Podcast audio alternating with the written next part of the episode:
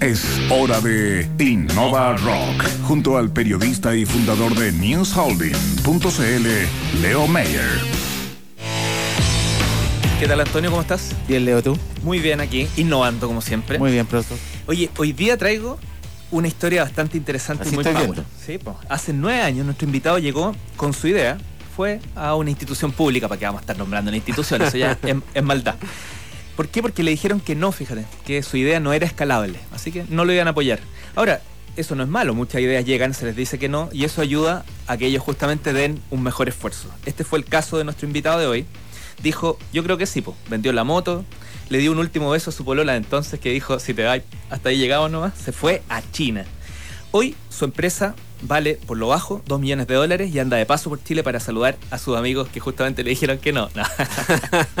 Muy bien. Saludamos en Innova Rock al aperrado fundador de Brands and Development, Daniel Spencer. ¿Qué tal, Daniel? Gracias, buenos días, Bienvenido gracias. programa. Muchas gracias, gracias por la invitación. Oye, ¿cuánto, ¿cuánto de cierto hay en esto de que la idea no era escalable?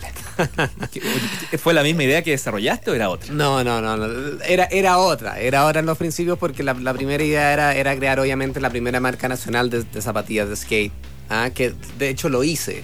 Pero el tema es que obviamente eso era escalable solo a nivel chileno en ese entonces. O sea, una vez que ya crecíamos en Chile ya no o sea, ok. supuestamente. Así como que lo tomaron estos personajes, ¿me entienden? Como que no pensaron que podía ser un proyecto de mayor envergadura en, en cuanto a crecimiento. ¿ah? Bueno, puede ser por el desconocimiento también del, del mercado, porque tú recién dijiste deporte de acción. Exacto. ¿Qué, qué es? ¿Es como deporte extremo son cosas Sí, sí, distintas? no, es lo mismo, pero lo que pasa es que nosotros lo- lo- los que estamos metidos le, le decimos deporte de acción porque el deporte extremo es demasiado extremo. Es como una Chem Extreme. mm, Ya, no. ok.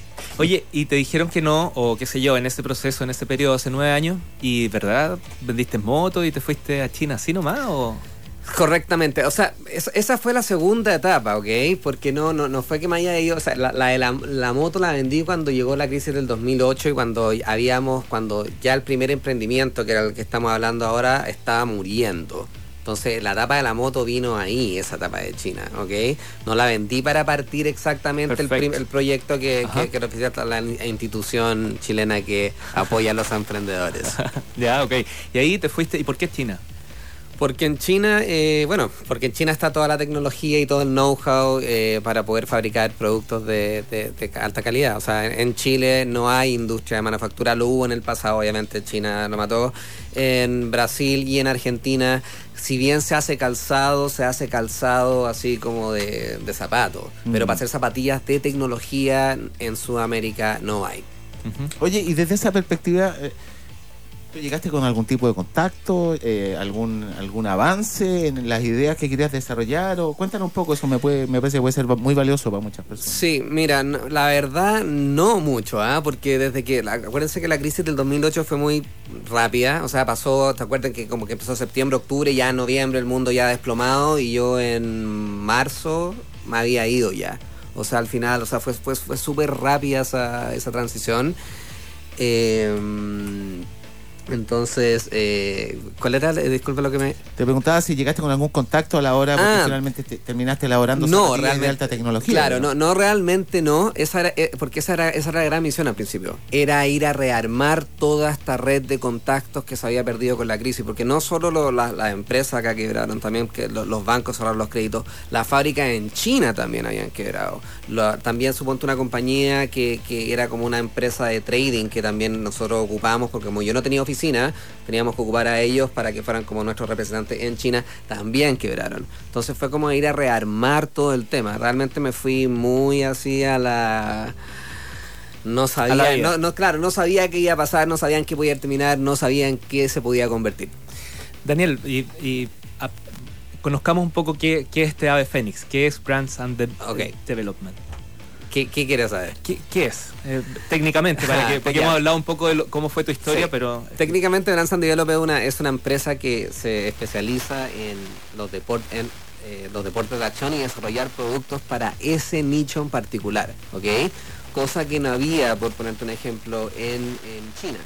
Entonces cuando yo fui en ese entonces, o sea, el, el 2000, cuando em- llegué al 2009 recién, bueno, imagínate, llegáis a un- una, una cuestión donde podíais hacer de todo, ¿cachai? O sea, podíais hacer de todo. Como yo ya tenía la experiencia del calzado con mi propia marca anterior, de 5 años, tenía rela- una relatividad, ¿cachai? Como que también yo decía, oye, quizás me puedo expandir también a hacer zapatos de, de no sé, pues zapatos de, de calle y también Mm. como otros, o sea, zapatos de vestir, pero al final me di cuenta que que exist- que no que los chinos como por un tema de tamaño no no no no tomaban los deportes de acción como en serio entonces había un espacio había un hueco entonces en vez de de ponerme a pelear con grandes empresas que ya hacían zapatos de mujer, que ya hacían esto, que ya hacían lo otro, dije, voy a enfocar 100% en hacer eh, productos, una empresa que, que entienda los productos de skate, que entienda qué es lo que son, cuáles son las necesidades profesionales de, este deporte y atender ese mercado eh, y nicho en especial. ¿De qué manera el eh, China, su gobierno, Ujú. eh, eh, ayuda o colabora a la hora del desarrollo de, de nuevos negocios como el tuyo, por ejemplo? Si es que, si es que intervienen. No interviene. No interviene. De hecho, para poder abrir una empresa en China, uno necesita un socio chino. Uno no puede tener una, no puede abrir una empresa solo en China solo. Tenéis que tener por ley un socio chino. O sea, tienes un socio. No, porque depende, depende de cuál sea la, la- la estructura de tu empresa. Ya, yo te- la oficina mía en China es una oficina representativa de la empresa mía en Hong Kong, ¿ok? Que opera distinto, es distinto. Es una oficina representativa, por ponerte un ejemplo, no, eh, la taxación es distinto, o sea, funciona completamente distinto a una empresa de inversiones, por ponerte un ejemplo. ¿En qué mercado están las zapatillas que fabrican en tu empresa? Eh, bueno, fabricamos, como te decía, persona- eh, principalmente obviamente acá en Chile, ¿ok? Eh, Perú, trabajamos con varias marcas también. Eh, esa- varias marcas de esas que están en Perú o en Chile también tienen, eh, distribuyen en Colombia. Entonces nosotros lo que hacemos es hacer drop shipments, o sea, desde China mandamos separado hacia Colombia, suponte Perú y Chile dentro de una misma marca, ¿ok? Eh, tan bueno, Estados Unidos también.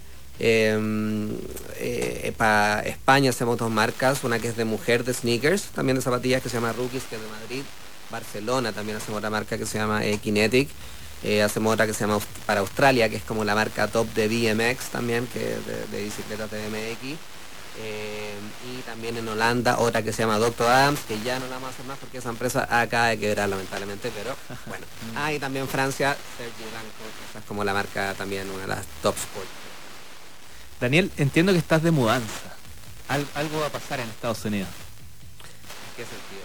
¿Te vas para allá a California o, o simplemente es abrir mercado nuevo? No, no, no, sí, vo- voy, voy, bueno, el mercado de Estados Unidos ya está abierto, ok, hace un año y medio que ya estamos trabajando con el mercado, ha tenido obviamente un crecimiento muy rápido porque ese era el objetivo, o sea, la meca del skate, obviamente, del skateboarding es California, es de ahí donde nacen todos los productos, entonces siempre, la idea siempre fue llegar a ese mercado, ok. Después de un largo trabajo y con muchas eh, situaciones que se fueron dando en el camino, gracias a Dios tuve la oportunidad de hacerla y hoy en día eh, trabajo haciendo Grizzly, es la marca de lija y accesorios como más grande del mundo y como cool del momento de skate. Y eso me ha abierto también muchas puertas ya dentro del mercado de Estados Unidos. Entonces ahora voy a ir allá a seguir desarrollando, a seguir ampliando y obviamente a, es ahí donde está en, donde está el the big, the Principales big fichas. pie, Tú, claro. tú fuiste, tú tienes un equipo de colaboradores, me imagino, que son chinos, algunos que, chilenos también que estoy pensando en el diseño o solo, o solo producen, digamos, solo fabrican. No, no, no, trabajo con una red así exactamente, o sea, trabajo con diseñadores, tengo eh, todo mi equipo en China es el equipo de ejecución, por poner otro ejemplo, y obviamente también tengo un diseñador ahí también de apoyo, pero todos los, o sea, todos los diseños que son más complejos yo los trabajo con gente de Chile. Eh, también de repente he trabajado con gente de Perú. Hoy en día eso es lo importante hoy en día, que se puede trabajar eh, con gente de otras partes del mundo remotamente, sin ni siquiera conocerlas y armar teams con talentos mundiales de otros lados y poder hacer cosas muy cool. Qué Mira, interesante eso. Antonio, ¿cómo se, va, ¿cómo se va repitiendo en las conversaciones que tenemos justamente ese tema? ¿Cuántas Claro, el tema empresas? trabajo remoto y la, la construcción, digamos, de comunidades o equipos a, Colabora- a distancia. trabajo digamos. colaborativo. Economía colaborativa, finalmente. Exactamente, y así uno, uno ni siquiera nunca lo ha visto y no- quizás nunca más lo vio y trabajamos en un proyecto en conjunto que fue una cosa muy cool y, y es perfecto porque eso ayuda también a romper, como suponte, las barreras de talento, ¿cierto? Porque si no lo voy a encontrar en Chile, bueno, lo voy a encontrar en Estados Unidos o en Francia o en Perú o whatever. Tú, Daniel, tienes una, no sé si crítica es la palabra exacta, pero una visión respecto de que hay mucha amistocracia aquí en, en nuestro en nuestro ecosistema. Eh, o, o- o no están así, un, un poco... No, o sea, hay bastante amistocracia. Eh, igual yo, bueno, como estuve siete años seguidos en China, como que perdí un poco también la- lo, lo que estaba pasando obviamente en Chile. Ahora que ya estoy más tiempo acá eh, y paso más tiempo, me he dado cuenta que no mucho ha cambiado ese tipo de cosas, ¿ya? Eh, cuando no veo mucho noticias, pero cuando las veo también puedo verlo, o sea, en los casos de, de la política, o sea, no, no puede ser que haya personas tan incompetentes en los cargos. Eh, yo realmente no tengo partido político en, en social, solo, solo me interesa a mí gente que sea competente para su Talento. cargo, ¿ah? un talento y que, y que realmente ayude con su talento a la gente a lograr cosas, no solo hacer... eh, En esta mirada de, de pionero y mucha innovación, estás trabajando ya con el desarrollo de 3D. Exacto. Cuéntanos eso, ¿en qué, en qué está? ¿Cuál es un nuevo mercado que se viene? ¿Ya está? Sí, bueno, mira, la, bueno, principal que, o sea, la, la impresión 3D es es una cosa que en el, en el futuro cercano, de hecho va a ser una va a haber una impresora 3D en todas las casas, por ponerte un ejemplo. Mi hijo, de hecho va a haber un ramo en los colegios seguramente de 3D, ¿ok? Eh, mi hijo va a tener, o sea, va a tener una impresora 3D. Entonces, eh, no es que la, la- la impresora, la, la impresión 3D vaya a reemplazar la producción en masa, ¿ok? Pero sí va a atacar un nicho, un nicho de, de customización, donde y- Ok. y, y es donde se va mucho, donde se está yendo mucho ahora, por ponerte un ejemplo, el todo lo que es el mercado, o sea cómo customizar y personalizar más los productos. Con una impresora 3D uno puede hacer eso. Obviamente la zapatilla te va a salir 300 dólares, pero podéis tener una zapatilla que es una en el mundo. Y, Y hay, mu- y hay mucha gente que quiere tener productos únicos, ¿ok? Entonces, ¿en qué, ¿a qué lo que to- eh, eh, la impresora trata? O sea, hay, dos hay dos temas. Uno es que como, eh, como nosotros somos fabricantes y estamos en todo el tema de la fabricación, obviamente necesitamos estar en la tendencia y obviamente tener la noción de cómo se manejan las impresoras 3D. Hay eh, impresión en filamento, en composita, hay en resina, o sea, hay muchas, muchas técnicas distintas de impresora, es un mundo completo y obviamente hay que estar preparado para el futuro cuando eso llegue y, y- y no, nos, no te pille desapercibido. ¿verdad? Claro, medio perdido. Muy interesante esto. Tremendo, Daniel. Mucho, mucho éxito, que se, se desarrolle todo. Siempre damos 15 segundos para un mensaje final y esta no va a ser la excepción. Así que no sé si le quieres mandar un mensaje a, a- a quienes tienen la idea de, de- de explotar con sus ideas. O... Bueno, eh, básicamente eh, algo que había hecho la otra vez, eh, dejen decirse que no a ustedes mismos. Eso no más puedo decir, o sea, dejen decirse que no, díganse que sí, porque todo es posible y acuerden que somos lo que pensamos. Daniel, gracias por haber venido al programa. Felicitaciones, a que te vaya muy bien. Muchas gracias. Y mucho éxito. Eh, Antonio, Gracias. mañana a las 9 de la mañana vamos a hablar de la industria del turismo, la innovación, cómo ha impactado la sustentabilidad con el fundador de Smart Trip, Juan Luis Crespo. Así que a las 9 de la mañana, sábado. Nos vemos, espero que tengan un estupendo fin de semana. Nos escuchamos el lunes. Chao.